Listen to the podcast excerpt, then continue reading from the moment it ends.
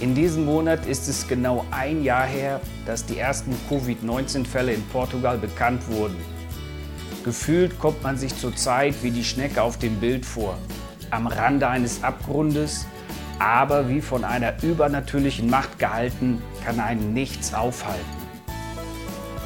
Auch nach einem Jahr in der Krise ist noch kein Ende abzusehen und es fällt auf, dass nach dem anfänglichen Optimismus die Geduld langsam zu Neige geht.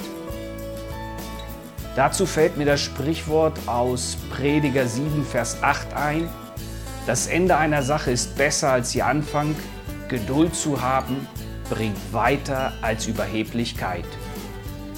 Wie gut, dass sich der Schreiber des oben genannten Verses bewusst war, dass alles, auch das größte Übel, zu Ende geht.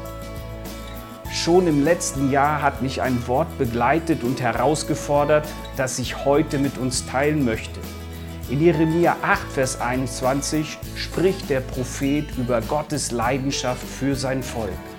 Wenn ich mit ansehe, wie mein Volk zerbricht, dann bricht es auch mir das Herz. Wenn wir auf die letzten Monate zurückblicken, müssen wir gestehen, dass uns die Ereignisse um uns herum nicht unberührt gelassen haben. Wir hoffen, es geht auch dir so und es lässt auch dich nicht in Ruhe, dass Menschen um uns herum krank, verloren und ohne Hoffnung sind. Gott offenbart uns in diesem Vers seine Liebe und seinen Eifer für die Menschen und spricht uns ins Gewissen. Er kommt nicht zur Ruhe, bis auch der letzte Mensch in dieser Welt sein Evangelium gehört hat und zum Glauben an ihn kommen kann. Lassen wir uns von dieser Leidenschaft anstecken oder wie es Robert Pierce ausgedrückt hat. Lass dein Herz von den Dingen gebrochen werden, die Gott das Herz brechen. Ostern liegt vor uns und wenn wir das Fest feiern, werden wir erneut an die Leidenschaft Gottes für seine Schöpfung erinnert. Normalerweise tun wir gerne etwas Gutes für die Menschen, die uns nahestehen.